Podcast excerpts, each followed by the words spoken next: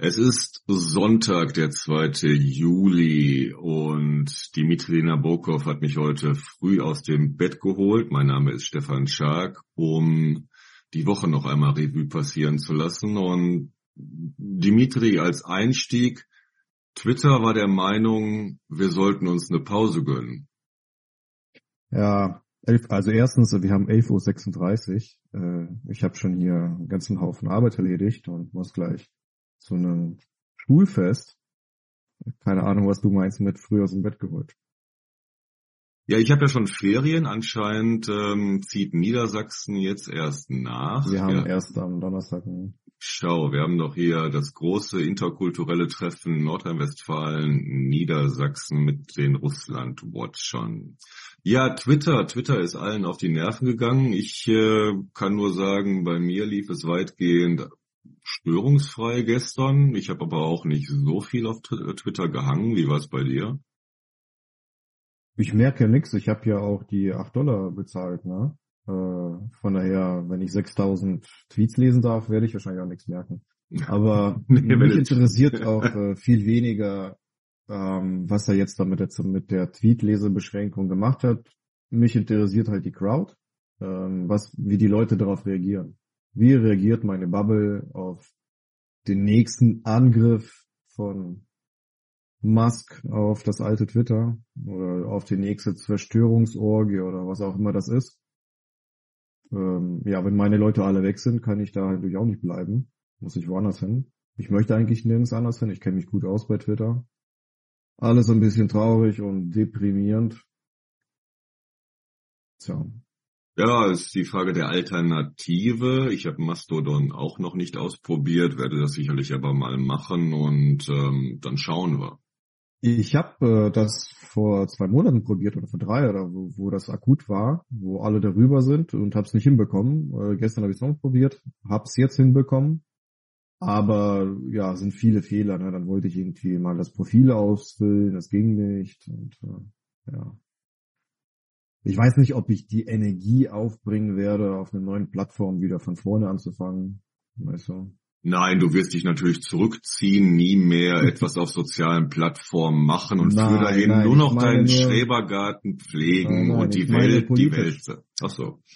Ich äh, kann ja auch auf Instagram und äh, da meine Frau einfach mehr helfen und äh, dafür mehr Wachstum sorgen. Also ich habe genug zu tun. Weißt du? Das werde ich viele, nicht. Viele interessante Sachen auf also Social Media. Be bevor unsere Zuhörerinnen und Zuhörer jetzt einen Schock bekommen, nein, wir werden euch erhalten bleiben. Und wenn ihr euch wundert, warum wir hier gerade so viel über ein eigentlich ähm, themenfremdes, eine themenfremde Sache mit euch da reden, dann leiten wir doch mal über, denn Elon Musk stand ja auch oft in der Kritik, äh, seine Verbindung zum Putin-Regime und zu Russland zu haben. Denn bekannt ist, dass ähm, Russland äh, in den letzten 20 Jahren nichts so erfolgreich gemacht hat wie, ähm, ja, nennen wir es mal etwas euphemistisch, Public Relation. Einflussnahme. Desinformation, sagen wir es wie es ist, genau, Desinformationskampagnen im großen Stil, da haben wir einige Phänomene heute diesem Geldfluss zu verdanken. Und ähm, das ist eine Sache, an der ich, an der ich jetzt so ein bisschen dran bin, so in diesem ähm, in diesem äh, Kielwasser des äh, Prigozhin-Aufstandes am letzten Wochenende. War es das äh, echt erst am letzten Wochenende? Das scheint ja, mir schon so eine Ewigkeit her zu sein. Denn äh, die Verbindung, die äh, wenig diskutiert wurde, ver verständlicherweise wahrscheinlich, ist, dass Prigozhin nicht nur dieser Wagner-Chef ist, sondern auch einerseits Chef äh, einer Trollfabrik oder von Trollfabriken. Das hat sich äh, herumgesprochen. Was dann der nächste Schritt noch wäre, ist Prigozhins Einbindung in die, ähm, in die russische Medienlandschaft. Denn die ist auch enorm. Er hat da durchaus Einfluss. Und ähm, die Frage ist jetzt, wohin die ganzen Sachen gehen, wer sich die jetzt unter den Nagel reißt, da ja Prigozhin aus dem Spiel ist. Zumindest was äh, seine, äh, was die Wagner-Gruppe angeht und was seinen Einfluss im, äh, in der Medienlandschaft angeht. Da wollte ich mich ein bisschen mehr umtun. Glaubst du, der hat noch Interesse, äh, die westliche Öffentlichkeit zu beeinflussen. Also mhm. er hat in, in Russland äh, muss er jetzt alles abbrechen, ne? seine Kanäle, seine seine Zeitung, ähm, alle alle Ressourcen, ja hören auf zu existieren. Er hat alles verloren in Russland. Meinst du, der hat noch Interesse, in Wahlen einzugreifen, äh, Botfarmen zu lenken, die die Meinungsbildung beeinflussen im Westen? Ne, das müssen jetzt andere machen. Ich glaube, da Interesse könnte er vielleicht sogar noch haben, aber ich glaube, ihm dafür fehlen ihm jetzt wirklich die Mittel. Also er scheint ja im Moment eine temporäre, mh, hm, eine temporäre, wie sagt man, äh, ähm, Unantastbarkeit zu haben. Also für eine bestimmte Zeit wird er nach wie vor laufen gelassen, aber Medieneinflussnahme weniger. Bis zum Putsch denke ich mir, ja, das äh, wird gelaufen sein, nicht in dem Ausmaße, wie er sich das vielleicht vorgestellt hat. Aber jetzt fehlen ihm einfach die Mittel, denn du hast ja schon gesehen, das ist ähm, auch so eine neue bizarre Entwicklung in der Propaganda, in der russischen Propaganda, dass äh, jetzt äh, konsequent versucht wird, gegen Prigozhin zu schießen. Also so Bachmut war da was ähm, Putin hat gesagt, äh, die haben uns alle ausgeraubt, äh, beziehungsweise ne, haben diese, er hat ja schon diese 80 Milliarden Rubel, glaube ich, ins mhm. Spiel gebracht und das geht ja noch um viel, viel weitaus mehr Geld. Ja, das ist ja, jetzt wird... Nächste Woche sehen wir dann, ach, äh, die, die, die Einmischung in die US-Wahl war jetzt auch nicht so erfolgreich und den Putsch am 6. Januar, Januar hast du auch verkackt so toll war das dann jetzt auch nicht, Prigozhin. Hm, ja, einerseits runterreden, okay, äh, aber ich finde, ich finde das wirklich bizarr gerade, denn äh, diese die russische Programm Propaganda fährt ja so zwei Richtungen. Also die eine ist so symbolisch könnte man da so Lavrov sehen, der das alles runterspielt, war doch gar nichts, so dass man so in zwei drei Wochen erwarten könnte, so Putsch, welcher Putsch? Hat es nicht gegeben. Und die andere Seite, die ähm, Prigozhin ähm, gezielt diskreditiert.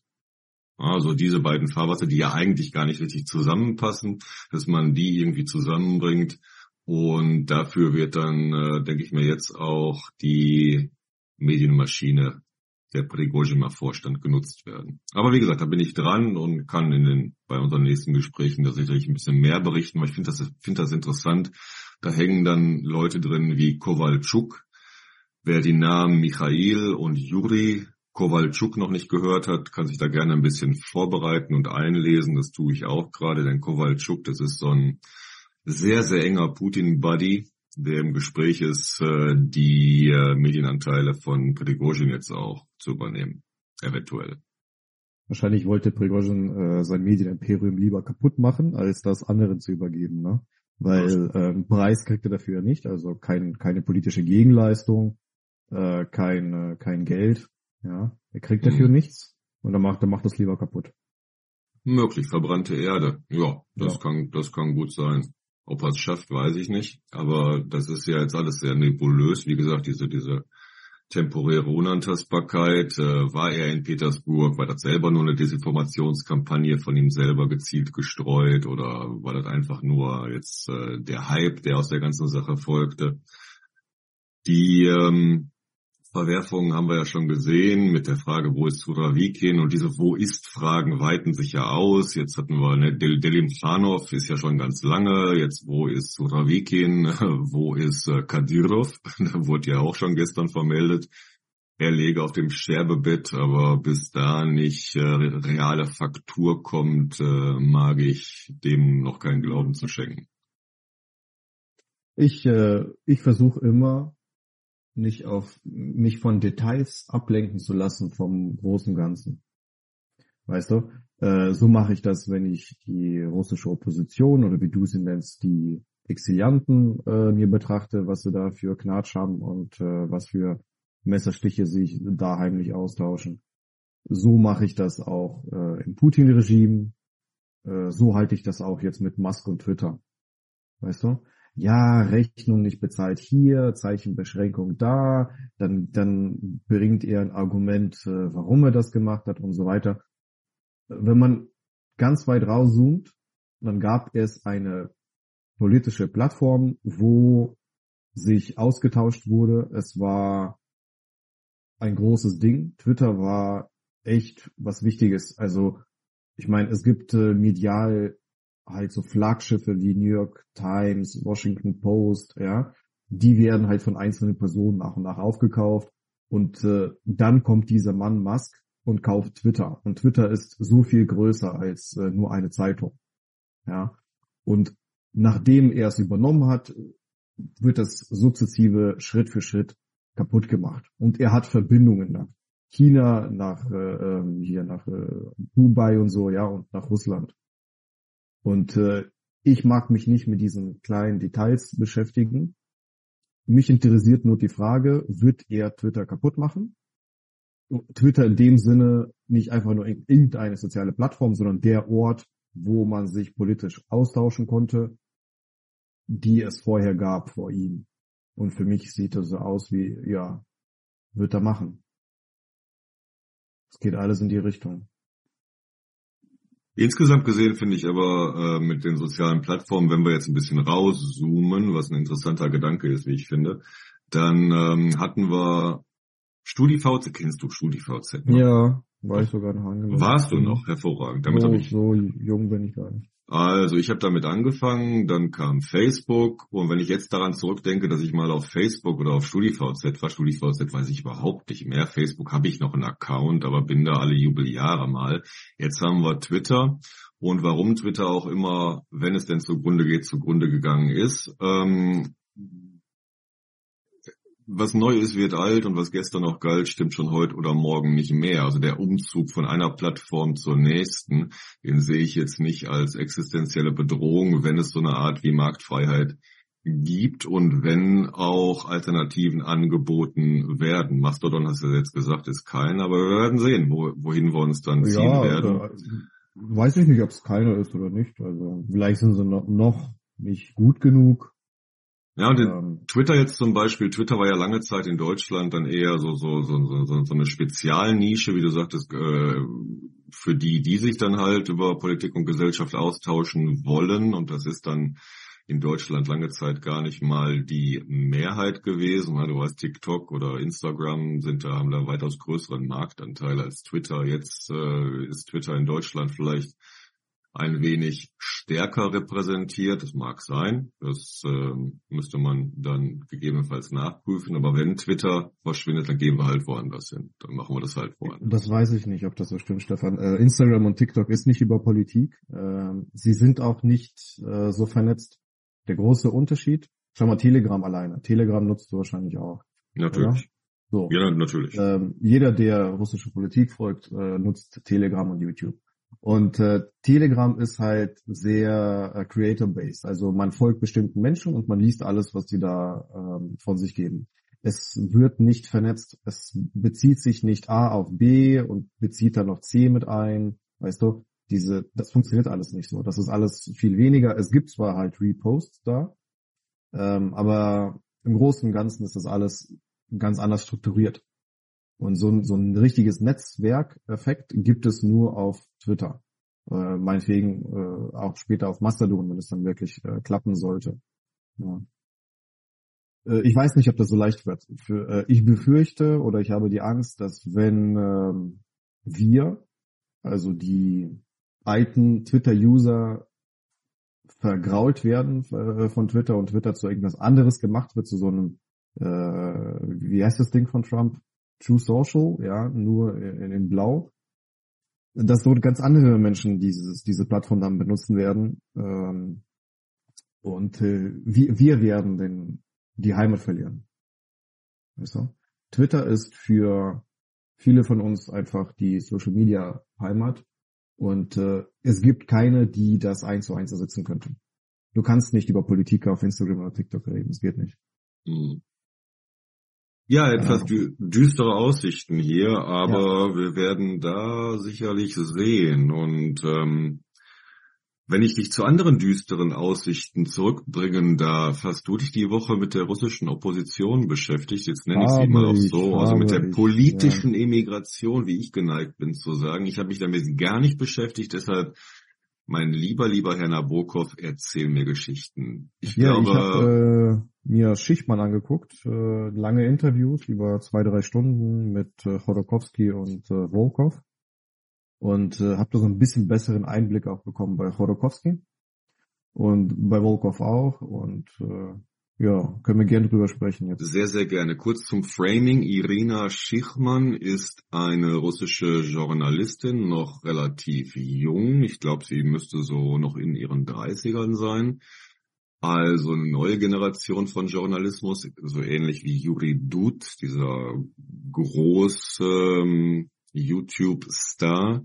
Und die macht sehr, sehr lange sehr persönliche Interviews mit den Leuten, die aber jetzt nicht nur Boulevard sind, das macht sie auch, sondern immer auch diesen politgesellschaftlichen Anspruch haben. Erst kam Volkov vom Team Nawalny mit einem ganz langen Interview und jetzt kam noch Chodorkowski. Und du hast dir beide angesehen. Mit wem ja, möchtest genau. du anfangen? Mit Chodorkowski, weil er ist auch aktueller, auch mit Verbindung zum Aufstand von Prigozhin letzte Woche. Da hat er sich ja, ja öffentlich positioniert im Vergleich zu allen anderen, deswegen ist das auch viel relevanter. Ja. Alles andere ist mehr so Kram, Vergangenheit und äh, ja, die inneren Befindlichkeiten der russischen Opposition. Aber das ist halt auch jetzt wirklich relevant. Ne? Ähm, vielleicht mal zu, seine, äh, zu seinem Leben, diese persönliche Geschichte erstmal. Hast du, also äh, Chodorkowski äh, zehn Jahre im Gefängnis gesessen, es war ein Oligarch, ein äh, ähm, Öl-Tycoon in Russland, der politisch auch äh, ja mächtig war, ähm, als Putin an die Macht kam, also der, der reichste Mann Russlands. Ja. Und äh, man hatte das Gefühl, oder es gibt ein weit verbreitetes Narrativ, dass äh, alle den Schuss gehört hatten dass äh, jetzt Politik vorbei ist, dass du dich jetzt fügen musst und äh, nur noch in dem Rahmen, ja, du musst Putin äh, gefügig sein. Also du musst jetzt seine Politik äh, ausüben und äh, darfst dann dafür das Geld behalten. Sprich, die Oligarchen wurden eingefangen, politisch eingefangen, entmachtet. Ja, ja das war das war ja die die die Zeit, wo die 90er Jahre zu Ende gingen. Die großen genau. Namen, Berezowski zum Beispiel wurde mhm. abgeschossen, Gusinski wurde abgeschossen. Also jetzt nicht immer genau. also metaphorisch gemeint. Die Medien, als erstes hat Putin ihnen die Medienimperien äh, entzogen. Ähm, sie durften ihr Vermögen und die ganzen anderen Werte noch behalten. Medien haben sie sofort verloren, sehr schnell.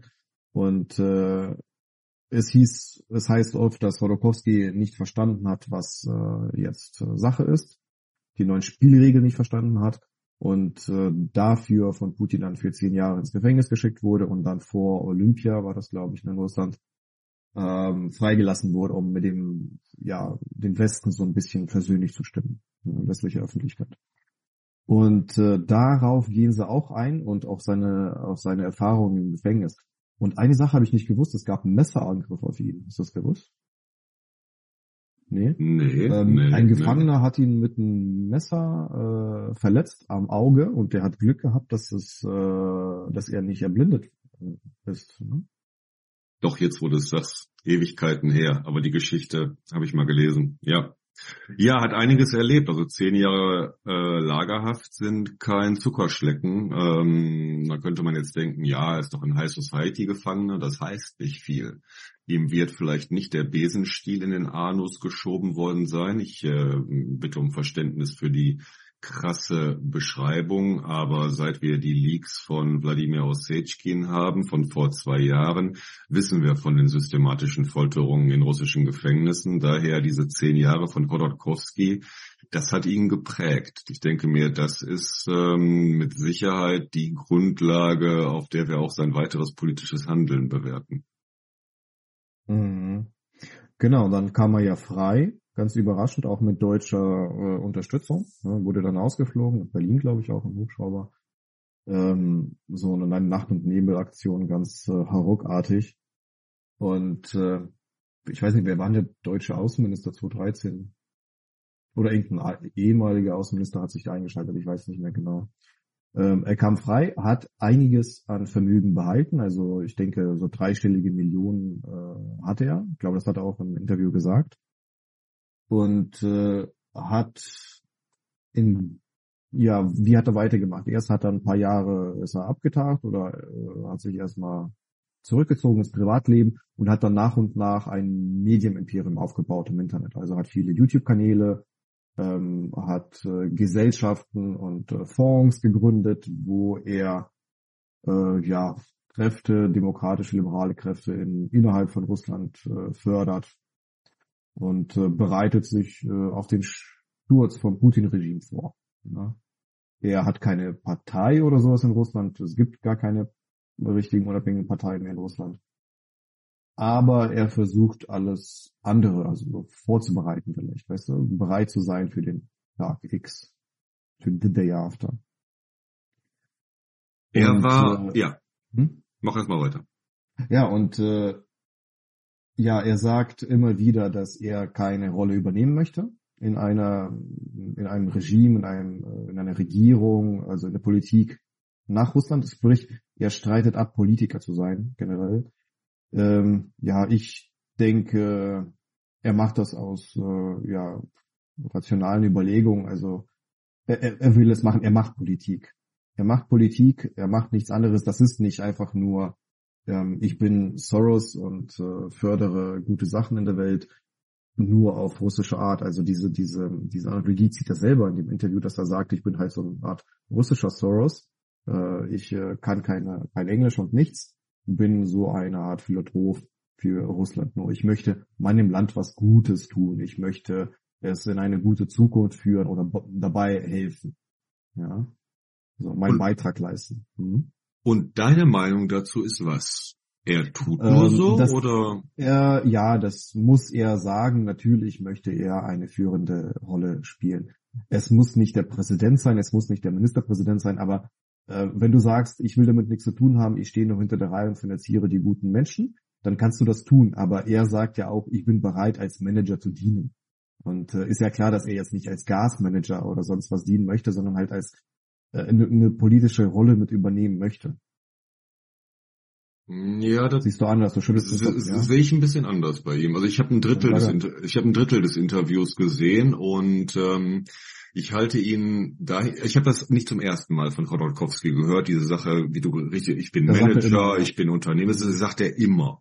Also das ja. ist eine, das ist wirklich ein Lied, welches er schon sehr lange singt und ich nehme ihm das auch voll und ganz ab. Weißt du, ich habe also die Aufnahmen vor Augen, die sie da eingespielt hatten, wie er 2014 auf der Krim und äh, auf der Krim und im Donbass war. Ja, der ist in die Ukraine geflogen und hat sich. Äh, nee, er war auf dem klar. Maidan. Krim war ja. Glaub, genau, glaub er war auf dem Maidan und ist dann im Donbass gewesen. Genau, also als Putin die Ukraine 2014 in Angriff und äh, so ein Bürgerkrieg äh, inszenierte im Osten der Ukraine und die Krim besetzte, äh, Nee, der ist ja vorher schon, der ist ja schon nach, bei Mandan schon. Es, es war alles sehr eng beieinander, whatever. Er ist in die Ukraine und hat gesagt, hier, äh, ich spreche mich dagegen aus, nicht alle Russen sind so, es gibt Stimmen dagegen, ich bin es nicht. Was hat er denn da gemacht? Er hat ähm, einen politischen Move gemacht. Er hat, er hat sich doch nicht als Privatperson jetzt irgendwie geäußert. Ähm, ja, aber wir können da gerne unterschiedliche nein, Meinungen nein, haben. Nein, nein, jetzt nochmal zur, zur Info. Also gerne. Ja. Also das ist ja möchte ich gar nicht in Abrede stellen, nur ähm, schau dir die Sachen eventuell nochmal an. Das ist ein zehn Jahre jüngerer Chodorkowski, also Anfang 50 damals. Und ähm, damals hätte ich ihm abgenommen, er ist jemand, der sich selbst als Oligarch sieht. Oligarch im eigentlichen Sinne des Wortes, denn wenn man die Leute hier Sechin, Rottenberg und alle als Oligarchen bezeichnet, das ist ja Quatsch das sind äh, Staatsoligarchen, das sind äh, Marionetten, das sind Privatbanken des Regimes, das sind keine Oligarchen. Denn Oligarchen sind Leute, die aufgrund ihres wirtschaftlichen Erfolges auf die Idee kommen, politisch Einfluss zu nehmen. Und genau da sehe ich auch Hodorkowski, das würde ich nicht Politik machen nennen, sondern wirklich Einfluss nehmen. Das verfolgt ihn. Und das ist auch so eine Art Chodorkowski-Fluch, würde ich sagen. 2014, als er da seine Rede gehalten hat im Donbass und auf dem Maidan war, da hatte ich das Gefühl, yo, das hätte eine Zeit sein können, in der er sagt, ich werde auch realer, aktiver Politiker. Das ist vorbei, die Zeit. Die Möglichkeiten gab es gar nicht, denn mit wem zusammen hätte er das machen sollen? Mit Nevzorov, der einer der wenigen noch war, die damals auch dagegen sich gestellt hatten und schon 2014 angefangen hat mit Slava Ukraine. Und jetzt ist er zu alt, das hat er auch gesagt. Und ich nehme ihm das vollkommen ab, dass er meint, er, er, er ist zu alt. Eigentlich ist die Zeit schon vorbei für ihn. Dann also Politi Pol Pol Pol Politiker zu werden, also wirklich Politiker zu werden. Denn er will das, glaube ich, nicht. Und das ist auch eins, eines der Probleme in dieser ganzen russischen Immigration. Was ist, was ist es, ein Politiker zu sein? Ja, genau. Das ist ein guter Punkt. Ne? Was ist es, ein Politiker zu sein? In Russland kannst du im Moment nur im System Putin Politik machen. Aber wenn du außerhalb Politik machst, Nawalny macht auch Politik und Rodokowski und Kasparov machen jetzt auch Politik. Ja, sie machen nicht Politik im Sinne vom im Regime Putin da irgendwas äh, machen, sondern außerhalb. Das ist das ist trotzdem nicht irgendwie, der ist kein Filmschauspieler und kein Musiker. Und wenn er nach Russland zurückkehrt und äh, irgendwie Verantwortung übernimmt, wird es eine politische Rolle sein. Äh, selbst wenn es kein Amt ist. Ja.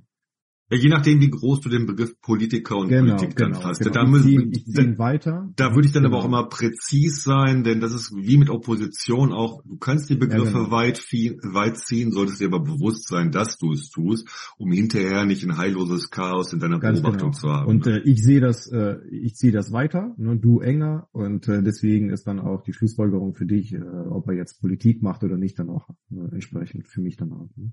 Mhm. Ja, aber äh, ich habe ähm, ja, ich habe dann lange überlegt. Früher war ich unentschieden, wie es dann jetzt ist, aber ähm, er betreibt äh, in meinem Sinne Politik, ne? Mit äh, mit dem, was er was er tut.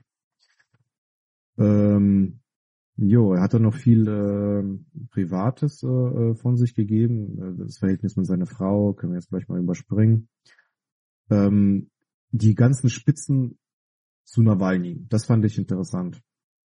Ähm, er sagt an einem äh, Punkt ähm, einen interessanten Satz. Nawalny kann Menschen unterhalten. Äh, und, und das würde er beneiden. Wie, wie gut Nawalny es schafft, Menschen zu unterhalten. Und dann sagt er, zitiert er ihn oder sagt einen Satz sowas wie, äh, wir hätten es ja fast geschafft. Ja, also das ist ein ganz konkreter Vorwurf an Nawalny, den auch Kasparov äh, an äh, Nawalny gemacht hat, dass man, wenn man die Illusion nährt, man könnte das Putin-Regime besiegen mit Wahlen, mit äh, irgendwelchen Demos, ähm, dass man den Menschen diese Hoffnung verkauft. Ja, dass es gehen würde, dass man das Regime so stürzen könne. Und äh, Chodorkowski ich weiß nicht, seit wann er es sagt, aber spätestens seit dem 24.02. sagt er es, nur mit Waffengewalt kannst du Putin stürzen. Und deswegen war er auch sehr schnell am äh, letzten Samstag und äh, hat den äh, Aufstand von Prigozhin unterstützt, befürwortet. Hat gesagt, ähm, das ist klipp und klar eine Schwächung des Regimes und äh, wir müssen das befürworten. Also es geht nicht darum, ob Prigozhin ein guter Mensch ist, was er für politische Ziele hat, ob er noch mehr Krieg möchte oder nicht. Das oberste Ziel ist es, den Krieg zu beenden. Dafür muss das Putin-Regime stürzen und alles, was diesem Ziel dient, äh, ist gut. Ja. Und da unterscheiden die sich. Da kann man das äh, sehr gut äh, sehen. Team Nawalny hat gesagt, nein, wir beobachten. Die sind beide böse. Ähm, Prigozhin kann man nicht unterstützen aus dem und den Gründen. Äh, schlechter, will noch mehr Krieg und so weiter. Und Wolokowski sagt, es äh, Prigozhins Aufstand bringt den Krieg, das Kriegsende näher. Und deswegen muss man das befürworten. Wie findest du das? Ja, er hat sich da in einer gewissen Hinsicht gehen lassen und vor dem Hintergrund dessen, was ich gerade über sein Alter gesagt habe, mag ich das auch äh, ihm nachsehen. Denn äh, dieses Jahr greift auch zu den Waffen, also jede Art von Aufruf aus dem Ausland nach Russland rein ist äh, ist schwierig. Also du kannst du kannst nur du kannst nur befürworten, du kannst nur aufrufen, wenn du selber da bist. Ja, das äh, macht ähm, wenig Sinn, wir waren alle aufgeregt aus den verschiedensten Gründen. Also bei mir war das der Fall, dass ähm, ich äh, aufgeregt war, weil endlich Bruchstellen ganz offen zutage gekommen sind und irgendetwas in Bewegung kommt. Ne? Du erinnerst dich, wir hatten über diese Reaktionsunfähigkeit und den kommenden Stillstand des Regimes gesprochen. Also es bewegt sich was. Ja, es ist, da, da, da lebt noch irgendetwas. Und wir, wir beide betrachten ja auch äh, eine mögliche Smuta, also eine Zeit der Wirren auch nahezu als ähm, unumgänglich für Russland. Ah, je nach, also ganz egal, wie lange man diesen Zustand jetzt noch ziehen kann, über permanenten Krieg, Abschottung der Grenzen, Selbstisolation und das ganze Spiel. Aber irgendwann wird es einen Übergang geben und dieser Übergang wird, ähm, wird nicht schön werden. Insofern äh, nehmen wir das schon äh, als gegeben hin, wenn so etwas passiert, weil es passieren muss und anders nicht geht, ähnlich wie Chodorkowski das sagt dass äh, dieses Regime nur bewaffnet gestürzt werden kann. Dimitri. Äh, ja, du hattest gesagt, ähm, er hat, was, nee, was hast du gesagt, äh, riskiert? Nee, also aus dem Fenster gelehnt. Zu weit mhm. aus dem Fenster gelehnt, ne? so habe ich es äh, verstanden. Ähm, ja, er hat sich sehr weit aus dem Fenster gelehnt und ich kann mir vorstellen, mhm. dass jemand jetzt um die 60, der sich das Ganze schon so lange anschaut und zehn Jahre im Gefängnis war, dann auch mal emotional einfach davongetragen wird. Genau, das impliziert aber, dass er falsch, also dass er zu früh sozusagen zu viel gewollt hat, also hm, sich verkalkuliert hat, das falsch analysiert hat, die, die Lage. Hinterher ähm, kann man natürlich sagen, gut, ist an einem Tag alles vorbei gewesen. Und äh, er hat sich exponiert und, und äh, jetzt steht er blöd da, sozusagen. Ne? Er hat sich äh, rausgewagt, alle anderen äh, haben erstmal nur beobachtet und äh, er hat was gewagt. Ja?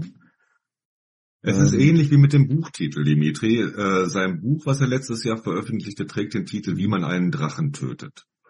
Genau, so, und, jetzt das, hat er gedacht, es wäre soweit.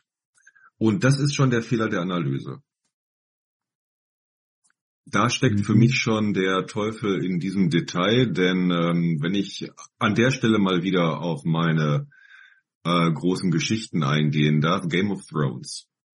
Äh, wie tötet man einen Drachen? Da kommt diese Targaryen Tochter mit ihren drei Drachen nach Westeros, um das ganze, dieses ganze Königreich, diese, diese sieben Königreiche zu erobern. Das heißt, wenn du einen Drachen töten musst, dann brauchst du auch einen Drachen. Beziehungsweise geht es gar nicht um die Frage, einen Drachen zu töten, sondern einen Drachen zu haben, um dieses ganze Regime äh, zum Sturz zu bringen. Das ist der Denkfehler nämlich. Du brauchst Gewalt, um mhm. dieses Regime zu stürzen und niemand hat diese Gewalt außer diejenigen, die lediglich ein funktionales Interesse haben, Russland zu stürzen, nämlich die Ukraine, die am liebsten mit Russland überhaupt nichts mehr zu tun haben würden, sondern einfach nur in ihrer in ihrem Land mit ihrer Nation sich weiterentwickeln möchten. Und weder Chodorkowski noch Träumerle Panamaryov mit seiner Legion Russlands noch irgendjemand anders in Russland hat äh, diese Gewaltmittel zur Verfügung. Genau, sprich, also außerhalb äh, Russlands. Wenn, wenn, wenn das Bild so ganz simpel ist, dann äh, wäre es ungefähr so, während Prigozhin mit Wagner auf äh, ja auf dem Außenring äh, in Moskau sich einen Kampf mit Putins Verteidigern äh, bietet, ja, hätten jetzt liberale, demokratisch gesinnte Russen die Chance, den Kreml zu erobern, weil äh, ist alles verlassen und äh, unbewacht. Ja, und dazu hat er sie sozusagen äh, aufgerufen und diese sind aber nicht da. Ja, dann, dann äh, schleichen, dann schleichen keine, wir uns rein, genau. Ja, es gibt keine 10 bis 20.000 Russen, die jetzt ähm, mit äh, ein, ein Maidan auf dem Roten Platz äh, ähm, veranstalten könnten und mit äh, Waffengewalt äh, ja den Kreml einnehmen könnten. Ja, es gibt keinen Maidan. Es, es, es, es, gibt keinen Maidan. Insofern kannst du dir nur wieder überlegen, äh, ähnlich wie ja genau bei diesem, bei dieser Game of Thrones Serie, äh, bezahlst du Söldner dafür, lässt du dich mit Söldnern ein, lässt du dich mit Prigozhin ein, um das Ganze zu bewerkstelligen und ist das nicht ein Pakt mit dem Teufel und wird dann nicht alles noch schlimmer. Aber das lenkt ja alles nicht ab von der politischen Impotenz der sogenannten russischen Opposition, der sie sich aber auch alle mehr oder weniger bewusst sind, finde ich. Und Frau Dolkowski, finde ich, ist sich dessen durchaus bewusst. Ich weiß nicht genau, ob bei Team Nawalny sie sich dem bewusst sind. Ja, dann erzähl aber, doch mal von, von, erzähl doch mal hm? von Volkov. Der, ja. Du hast ja auch Volkov angedammt. Also schau mal, vielleicht, vielleicht, vielleicht machen wir es mal ähm, so ganz simpel, so wie man das Kindern erklären würde. Dann versteht man noch oft mehr. Ähm, Team Nawalny sagt, irgendwann ist Putin weg und dann kommt der große, unser großer Tag. So ungefähr. Dann werden irgendwie Wahlen veranstaltet werden müssen und äh, wir haben uns äh, viel Reichweite erarbeitet in den letzten Jahren und äh, sind sozusagen in der Pole Position dann. So grob. Ja, ist jetzt nicht falsch, oder? Wir sind, Oppo wir sind Oppositionsleader. Ja, das haben genau, sie noch sind, mit. Also das ist ganz wichtig, dass wir sozusagen auf dem ersten Platz sind. Oppositionsleader, genau. Und äh, ne, sprich, an uns kommt man nicht vorbei. Nach Putin werden, kommen wir an die Macht, weil wir die Führung der Opposition sind. Ja, in gewisser Weise, und das wäre mein Vorwurf immer an Team Nawalny, leben sie halt noch in der Welt vor dem 24. Februar. Ja. Und äh, Hodorkowski sagt, ähm, man muss das Regime mit Waffengewalt stürzen. Es geht sehr viel um den Vorwurf an die Russen selber. Ihr könnt nicht zuschauen und warten, bis jemand von außen kommt und Putin entmachtet. Ähm, das ist hier kein, kein Zuschauergame, sondern wenn ihr euer Land verbessern möchtet, wenn ihr in einem anderen Land leben möchtet, in einem normalen Russland, dann müsst ihr dafür sorgen. Ja, das ist sein Gedankengang. Das ist ein bisschen anders. Ne? Und äh, ja, da finde ich das schon schlüssig, dass er äh, als Prigozhin auf Moskau marschiert, äh, die Gelegenheit sieht, für die Russen jetzt aufzustehen. Und mein Vorwurf an ihn und dieser Punkt mit, sie, die haben beide Illusionen, mein Punkt ist, ich glaube, Rodokowski denkt, die Russen würden das wollen. Also, dass, dass, dass es viel mehr sind, als er, das ist, also in Wirklichkeit sind es weniger, als er glaubt. Weißt du? Ja, ja, er nimmt, er nimmt für sich in Anspruch, das sagt er bei dem Interview, glaube ich, auch, Russland zu kennen, die Menschen zu kennen. Ja. ja das ist eine, eine ganz gefährliche Sache finde ich, denn ähm, mittlerweile haben wir es ja immer mehr mit so einer Blackbox zu tun. Du hast seit 20 Jahren ähm, jetzt keine keine organisierte Willensbildung mehr. Und was weißt du noch über diese Bevölkerung? Oder, oder andersherum, äh, die, die Russen, auf die er die Hoffnung legt, die sind geflohen ins Ausland. Das sind gerade die, die weg sind. Mhm. Weißt du? Wenn die jetzt in Russland geblieben wären, dann gäbe es vielleicht äh, 10, 20.000 Menschen, die auf dem, auf dem Kreml marschieren könnten. Aber die sind ja weg. Wir haben jetzt aber auch gesehen, dass äh, es genau nach dem Prinzip funktionieren wird äh, wie am letzten Wochenende. Die Bevölkerung äh, sieht das Ganze als eine interessante Abwechslung von den schon äh, lange langweilig gewordenen Politspielen, die ja auch immer abstruser, immer bizarrer werden. Dafür müssen wir nicht erst jetzt auf diese Anti-Prigozhin-Kampagne gucken, nachdem man ihn ein Jahr lang hat als großen Helden von Bachmut da feiern wollte. Es gibt ja keine, mh, hm, kein ähm, Potenzial für Wandel, der irgendwie sichtbar werden könnte in Russland. Ja, es gibt ja keine, wir, wir, wir, guck mal, Dimitri, wir, wir rätseln schon seit Monaten über die Teilnahmslosigkeit in Russland. Und da würde ich gerne auch zum Abschluss heute nochmal drauf kommen, denn wir haben über, ähm, wir haben in den letzten Wochen überhaupt nicht über die Angriffe auf die Ukraine gesprochen. Ja, wir haben nicht auf, hier, wir, wir haben noch nicht mit einem Wort Kramatorsk erwähnt, den, äh, die Rakete auf die Pizzeria zum Beispiel obwohl mir das, ähm, obwohl ich das äh, gerade in Hinsicht auch auf das, was letztes Jahr in Kramatorsk schon passiert ist, äh, dann auch sehr, sehr schwer genommen habe, das Ganze.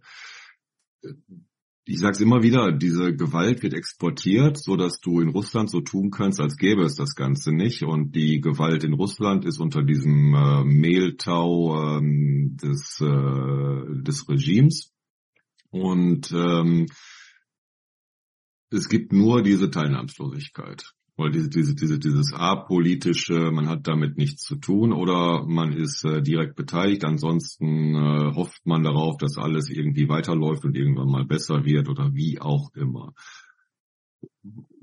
Und woher soll das Ganze kommen? Ja, du brauchst irgendwelche Erfahrungen als Gesellschaft. Du brauchst irgendwelche mh, hm, Sachen, die dich direkt betreffen. Also solange das ganze Russland nicht selber betrifft und die Menschen, die Bevölkerung in Russland, wird es dazu, äh, wird es zu diesem russischen Krieg auch keinerlei emotionale Reaktion geben. Das wird so bleiben. Das ist ja dann auch immer, das sehe ich auch als Gefahr für eine Zeit danach.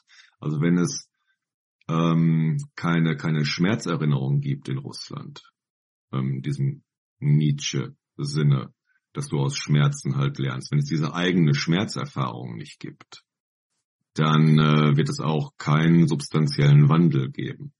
Also der, die, die Schmerze, guck mal, dieser Unterschied immer wieder zum, äh, zum, äh, zu der NSDAP-Zeit in, im Deutschen Reich, äh, in der Weimarer Republik und dem danach. Du hattest das zerstörte Land. Du hattest äh, das alles auf deinem eigenen Staatsgebiet, ja, und du hast das Ganze in Russland ja nicht. Und wenn das, äh, wenn wir eine Zeit nach diesem Krieg haben, dann kann es auch keine Aufarbeitung geben, wenn es nicht das eigene ist. Es ist nur die Demütigung, gegen einen scheinbar schwächeren Gegner verloren zu haben oder ihn nicht besiegt zu haben. Und äh, das reicht nicht aus, um einen Wandel, also um einen, ja, einen Denkwandel zu erzeugen. Ja, und wer das Ganze jetzt krass findet zum Beispiel, Dimitri, ja, da würde ich auch mal gerne hier drüber reden, das heute vielleicht schon mal ansprechen, ist äh, Bosnien. Bosnien-Herzegowina. Der Krieg äh, gegen Bosnien-Herzegowina, gegen die eigene Staatlichkeit äh, nach dem Ende Jugoslawiens 92 bis 95. Ich habe mich sehr, sehr lange mit diesem Krieg beschäftigt.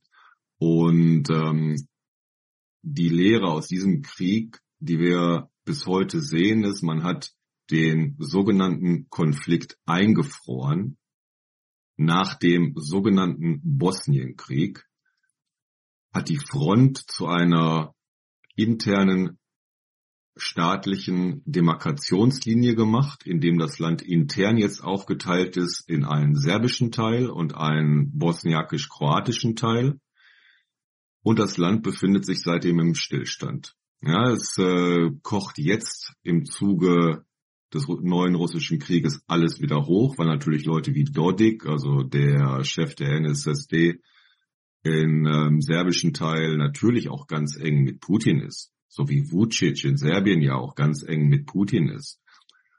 Und diese Art des Einfrierens hat nichts gebracht, außer dass du 20 Jahre lang jetzt, wirklich 25 Jahre, 28 Jahre sind es ja jetzt schon, 15, ja 28 Jahre, 28 Jahre Bosnien in diesem sogenannten Dayton-Frieden. Und alles, was in diesem Krieg passiert ist, hat sich in der Gesellschaft festgesetzt. Ja, es ist nach wie vor immer noch da. Es ist 20 Jahre lang eingefroren worden und irgendwann musst du es ja mal auftauen.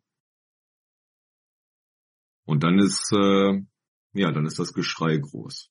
Also ich war vor zwei Jahren in Bosnien vor Beginn der russischen Invasion, das war im Herbst 21, mit der Frage, gibt es wieder einen neuen Krieg, weil damals die Stimmung in Bosnien so schlecht war wie noch nie seit 1995 und wirklich schon gemutmaßt wurde, von serbischer Seite, von Dodik-Seite würden jetzt wieder eigenständige Militärformationen aufgebaut werden, die die Ordnung im Land in Frage stellen. Das Land ist bis heute immer noch unter UN-Verwaltung mit diesem seltsamen hohen Repräsentanten, der übrigens jetzt so ein CSU-Typ ist. Das heißt, das Ganze wurde nicht zu Ende geführt. Und du führst es nicht zu Ende, du frierst es ein.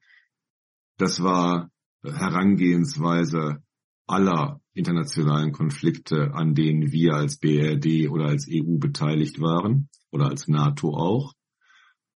Schreibst dir auf die Fahnen, dass du das Töten beendet hast, lässt dich als äh, Friedensschaffer feiern, muss dann aber dafür sorgen, dass für dahin immer genug Kühlelemente bereitstellen, um das Land im Stillstand zu halten und äh, das, was du da eingefroren hast, nicht wieder auftauen zu lassen. Es ist so ein bisschen wie die Lagerung von Atommüll.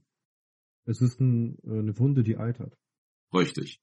Ja, es, es gibt keine Heilung, sondern nur ewige Kühlung und irgendwann musst du das Ganze wieder aufbrechen oder du machst aus Bosnien halt eine ewige Eiszeit und dann ist gut und für die nächsten 500 Jahre sollen sich, sollen sich unsere Enkel drum kümmern, sollen sich die Enkel unserer Enkel drum kümmern. Hauptsache wir haben jetzt gerade kein Geschieße, dann ist ein bisschen Ruhe, wie es den Leuten in Bosnien geht, ist scheißegal, ob die da alle weg wollen, ob das Land nach wie vor in Korruption, Nationalismus irgendwie immer wieder versinkt und nicht nach vorne, nicht zurück, nicht links, nicht rechts kann.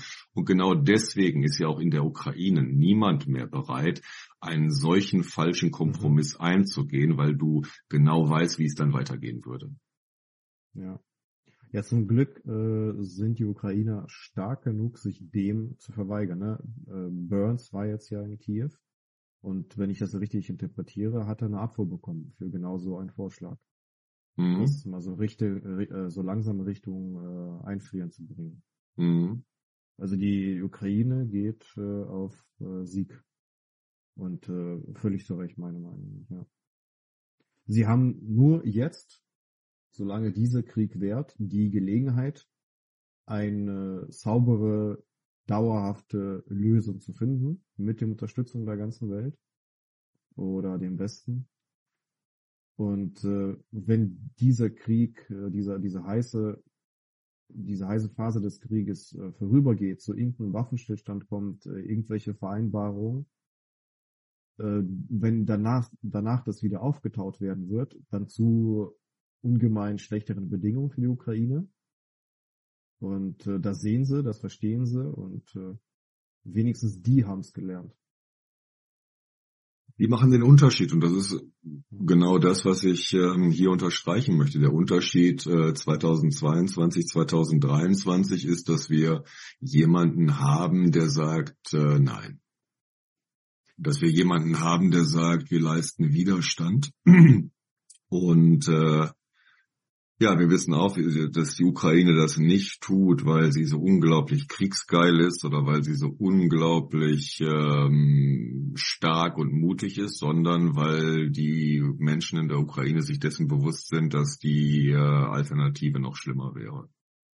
Ja, wenn wir diese, diese, diese zuckersüßen Phrasen da bringen, ja, Frieden, äh, Freiheit ist, Freiheit ist jetzt wichtiger als äh, ein Waffenstillstand, dann heißt das ja ähm, in eine realistischere Sprache übersetzt, ähm, wir müssen kämpfen, sonst Bucha. Was sagst du zu folgendem? Äh, ich weiß nicht, ob der Westen das verstanden hat. Wenn er es verstanden hätte, müsste die Ukraine den Krieg siegreich beenden und in die NATO aufgenommen werden. Das ist die logische Schlussfolgerung aus, äh, wir machen kein, kein Dayton-Abkommen, äh, ein Minsk 3, sondern wir beenden Konflikte, so wie wir sie beendet haben möchten. So wie wir glauben, dass sie langfristig äh, gelöst sind und nicht irgendwie eingefroren, weiter eiternd und zwar mit äh, der Option für die Gegenseite ihm jederzeit auf, aufzutrauen, sprich er darf dann bestimmen, was wieder losgeht. Der Aggressor. Ne? Glaubst du, der Westen hat diese Lektion wirklich verstanden? Ach je, ach je, ja, das werden wir sehen. Der Westen, äh, ja, wenn du mich jetzt in die Situation bringst, diese etwas angestaubte äh, Formulierung zu verwenden. Also die NATO-Staaten in erster Linie, um die geht es ja hier, äh, die NATO-Staaten und die ähm, Alliierten der Ukraine, das ist ja noch ein bisschen weiterer Kreis, die ähm, haben das schon verstanden. Die Frage ist, ob sich das politisch durchsetzen kann. Die Frage ist, ob du daraus eine tragfähige internationale Politik gestalten kannst. Wir sehen, dass sich die ähm, Diskussion darum, die Herstellung dieser Art von ähm, Politik äh, sehr, sehr zäh gestaltet. Aber sie gestaltet sich. Also das sind ähm, sicherlich hier die Fragen, ist das Glas halb leer oder ist es halb voll? Und ich würde da weder in die optimistische noch in die pessimistische Richtung ähm, trompeten, sondern eher ganz nüchtern und realistisch auch die Konsequenzen für die ein oder andere Politik aufziehen. Wenn die Ukraine nicht in die NATO aufgenommen wird, ja, wohin sollen wir denn dann gehen mit der NATO? Wofür ist denn die NATO überhaupt da? Also was, äh, worin leben wir denn? Also was ist mit dem, was ist mit dem Demokratien führen keine Kriege Konsens seit 45? Ähm, das äh, würde alles in ähm, Bedeutungslosigkeit halt auch äh, versinken. Also insofern ist ähm, die NATO und Stoltenberg, Stoltenberg hat das ja auch sehr gut erkannt, ähm, in keinerlei luxuriöser Position sich zu überlegen, ach, will ich die Ukraine, will ich die Ukraine nicht, äh, sondern äh, die, die NATO muss die Ukraine aufnehmen. Die Frage ist, wie sie es macht. Und ich glaube, dieses Bewusstsein ist schon da. Also im Moment ist es da. Wir werden ja, wir haben heute den 2. Äh, Juli, also noch zehn Tage bis Vilnius zum NATO-Gipfel. Und ähm, ich habe ja gesagt, die Zeit wird höchst interessant werden, gerade auch ähm, im äh, Nachgang dieses, äh, dieses Prigozhinschen Putschversuches. Wie da jetzt gerade die Aktien stehen, ich glaube, das werden wir nach dem Gipfel gut einschätzen können. Ja, ob sie 60-40 stehen, ob sie 80-20 stehen, ob sie 50-50 stehen, das äh, werden wir in zwei Wochen wissen. Ja, ich nehme deine, deinen Optimismus äh, entgegen und auf und äh, hoffe aufs Beste. Oh, Optimismus, ich, ich, ich, ich vermag mich nicht so richtig äh, auf einzulassen, weißt du? Ja, ich äh, sagen wir mal so, ich, ich möchte mir auch gar nicht nachsagen lassen hier von dir, ich würde Optimismus verbreiten. Das äh, wäre ja für meine Reputation fürchterlich. Denn ähm, was ich sehe, ist Bewegung. Ja, Bewegung. Und genau wie mit Pregozhin. Äh, Bewegung ist erst einmal gut gerade vor dem Hintergrund, dass das, woran wir ja jetzt in äh, der Beobachtung Russlands in den letzten 20 Jahren immer wieder gelitten haben, weil es uns die Fingernägel abgezogen hat, ist dieser Weg in den Betonstillstand, dass man alles getan hat, um dieses Land in dieser Starre zu halten und diese Starre jetzt sozusagen nicht mal mehr irgendeine Funktion erfüllt, sondern ähm, äh, selbstgenügsam geworden ist. Also Stillstand um des Stillstands wegen. Und das nennen wir dann Stabilität. Und daher, ja, die Sachen sind in Bewegung. Der Preis für diese Bewegung ist irre hoch. Aber wie gesagt, noch einmal, ähm, wenn die Alternative zur Bewegung Bucha ist, dann mag ich mir auch nachsagen lassen, Optimist zu sein in Beobachtung dieser Bewegung. Nun gut, ähm, lass mich mal mit einem Satz die russische Oppositionsgeschichte beenden. Ich glaube, äh, kriegt das jetzt gut hin. In einem Satz und für Kinder verständlich. Hodorkowski, das ist das Lager, was auf liberale, demokratische Russen in Russland hofft, dass sie aufstehen und äh, sich ein mit Waffengewalt ein besseres Russland schaffen. Ja. Und äh, Team Nawalny, das sind diejenigen, die sich vor dem Krieg oder vor der Verhaftung von äh, Nawalny die Pole Position in der russischen Opposition äh, erarbeitet haben und auf den Tag nach Putin warten, um diese Pole Position endlich äh, ja, verwerten zu können. Und deswegen richtet sich auch ihre ganze Energie, ihr Fokus auch gegen die anderen Oppositionellen, gegen Venediktov, gegen Chodorkowski. Sie verteidigen diese Pole Position. Hast du jetzt gerade Venediktov gesagt? Ja. Ja, äh, äh weißt du, die, die Kämpfe, in denen sie sich äh, in Social Media aufreiben, ist mit Venediktov, die sagen, das ist ein Propagandist für mhm. intelligentere Russen. Äh, Sobchak äh, ist nur ein Spoiler, also ein Fake-Kandidat äh, für die für die Präsidentenwahl. Ähm, Chodorkowski ruft hier äh, zur Unterstützung von Prigozhin auf. Ähm, was ist er denn für einer? Äh, es geht immer darum, ihre eigene Position zu verteidigen für den Tag nach X. Ja. Und äh, ja, also Chodorkowski hofft und Nawalny verteidigt sich, verteidigt seine ähm, Position. Weißt du, damit wir uns nicht bei jeder dritten Folge immer wieder damit beschäftigen müssen.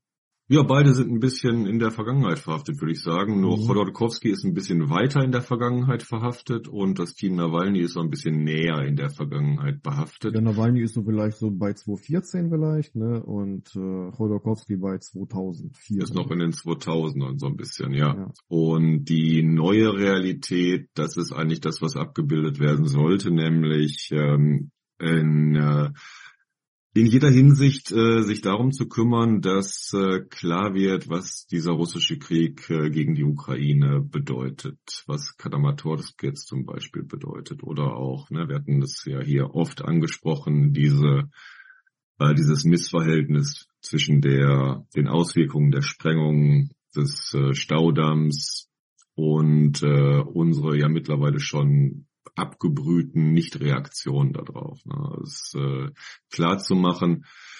Schau mal, Ossetschkin. Ossetschkin wird immer gerne auch mal wieder angefeindet. Entweder er sei zu naiv bei der Weitergabe von Informationen, was er, wie ich finde, nicht ist. Er sei, ähm, er habe Leute, Leute unterstützt, äh, die diese Unterstützung nicht verdient hätten, wie den Ex-Soldaten Filatjew. Bei Ossetschkin halte ich aber für, also Ossetschkin halte ich immer wieder hoch, weil er, weil seine Stoßrichtung ist, ähm, die Ausmaße der Gewalt, dieser Gewaltexzesse, die Ausmaße des russischen Sadismus zu dokumentieren. Und das ist wichtig.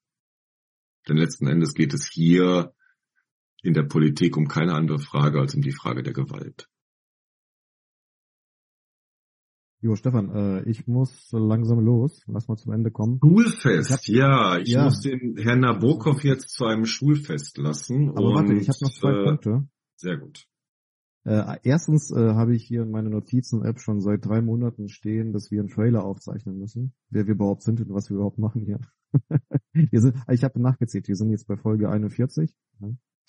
Äh, das müssen wir ganz dringend machen, Stefan. Wenn wir die zweite Staffel anfangen, sobald wir auf Video sind, zeichnen wir den Trailer auch, versprochen? Natürlich.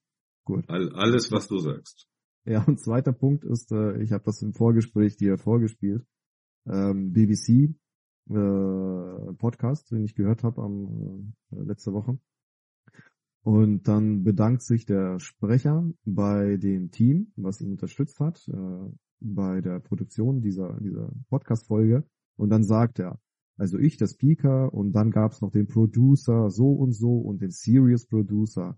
Und auch vielen Dank an den Editor und auch äh, vielen Dank an den Studio Engineer, an den Researcher und an den äh, Production Coordinator. das sind sieben Leute, sieben Leute, die bei der Herstellung eines Podcasts sind. Äh, ich weiß nicht, ob den Leuten klar ist, dass wir einfach nur zoomen. Ähm, ich danach das bei Spotify hochlade und äh, du mir dann den, den Text zuschickst, äh, den ich da reinsetze und äh, fertig aus. Deshalb mag ich es hier an dieser sich das hunderte Leute an. Deshalb mag ich es an dieser Stelle nochmal hier im äh, abschließenden Impressum auch vermerken. Wir sind die Russland-Watcher. Ich bin Stefan Schark, war hier heute als äh, Sprecher tätig. Produktion, äh, Sound Engineering, Editing und alles sonstige Dimitri Nabokov, Dimitri Nabokov, Dimitri Nabokov, Dimitri Nabokov und dafür sei ihm mein großer Dank sicher und sicherlich auch der Dank unseres Auditoriums. Wir werden uns bald wieder hören. Und wie ihr seht, wir werden immer professioneller und das darf auch so weitergehen. Um professioneller zu werden, hätten wir gerne auch euer Feedback hier für die Russland Watcher. Kommentare, ganz, ganz wichtig. Gerne auch Leserbriefe und alle Arten von Hilfsstellungen, die ihr uns dabei geben könnt. Denn letzten Endes machen wir das ja hier nicht nur für uns, sondern weil wir gemerkt haben, dass auch ein größeres Auditorium Interesse an unseren Sichtweisen hat, worüber wir sehr glücklich sind und auch dankbar. Macht Spaß, ne? Podcast. Auf jeden Fall. Macht Spaß bei diesem düsteren Thema, das wenigstens so auch ähm, bearbeiten zu können. Und es hilft. Dimitri, genau. ein schönes Schulfest wünsche ich dir, einen wünsche schönen Sonntag. Ich gehe in meine Podcasts, höre mir ganz viel über Kowalczuk an und werde demnächst berichten. Ciao, ciao, ich melde mich. Bis dann, tschüss.